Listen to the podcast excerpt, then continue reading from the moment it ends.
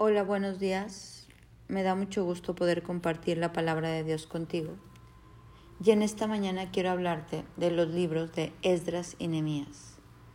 Estos dos libros de la Biblia hablan de que Dios invita a estos hombres a reconstruir. Dios estaba buscando hombres y mujeres dispuestos a reconstruir su templo. Esdras y Nehemías hicieron lo mismo que hizo Jesucristo. Ambos reconstruyeron Jesús vino a reconstruir a los hijos de Dios, a su iglesia que somos cada persona que, que hemos decidido creer en Él, servirlo, establecer su reino en la tierra. Si ves, Jesús vino a reconstruir, vino a dar su vida para que todos fuéramos salvos, a reconstruir lo perdido. Y Esdras y Nemías también vinieron a reconstruir.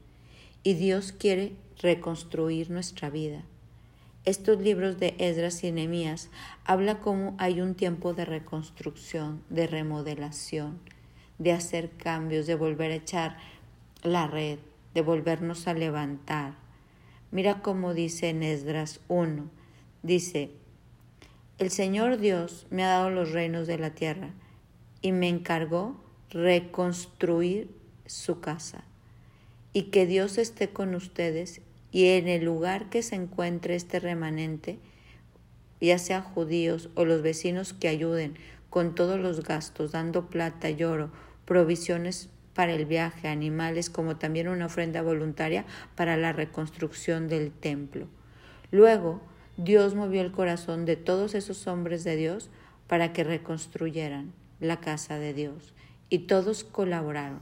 Unos dieron objetos de plata, oro, provisiones para el viaje, animales, dieron regalos valiosos, además de ofrendas voluntarias. Dios estaba invitando a todo un pueblo a reconstruir. Y él hace una lista y dice, a ver quiénes son aquellos que van a venir a reconstruir con nosotros. Y me llama la atención que no todos podían ser parte de esta reconstrucción. Aquí dice, en Esdras 3, Dice, días antes de que comenzaran los festivales, los sacrificios y las ofrendas, el Señor empezó a echar los cimientos de la reconstrucción. Y dice que llegaron otros que no tenían un corazón recto a los ojos de Dios. Y Él dijo, ustedes no pueden reconstruir con nosotros. Primero necesitan ponerse a cuentas con Dios. Zorobabel, Yeshua y unos líderes de Israel respondieron, al rey de Jardón de Asiria.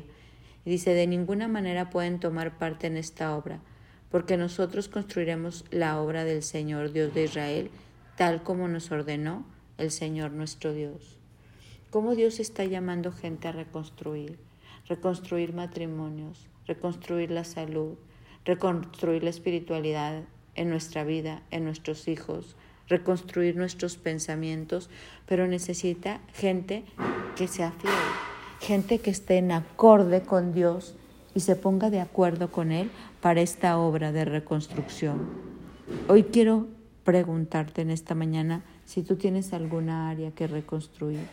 A lo mejor dices, quiero reconstruir mi trabajo, quiero reconstruir mi relación con los hijos, quiero reconstruir mi matrimonio, quiero reconstruir mi mente, quiero reconstruir mi alma, quiero reconstruir mi espíritu, quiero reconstruir mi salud, pues al igual que Esdras y Nehemías fueron llamados por Dios y Jesús a reconstruir, hoy Dios te está invitando a ti. ¿Quieres reconstruir? Yo te voy a ayudar. ¿Quieres reconstruir? Yo te voy a enseñar cómo reconstruir con bases firmes. Mira cómo dice Esdras 3. Luego el, todo el pueblo dio un fuerte grito alabando al Señor, porque se habían echado los cimientos y llegó ese remanente para reconstruir. Dice, todos los que habían visto el primer lugar lloraron en voz alta al ver otra vez los cimientos y la reconstrucción. Gritaban de alegría. Los gritos de alegría se mezclaron con el llanto que produjeron un clamón que podía oírse a gran distancia. Llenos de ofrendas y de gratitud, empezaron con la reconstrucción.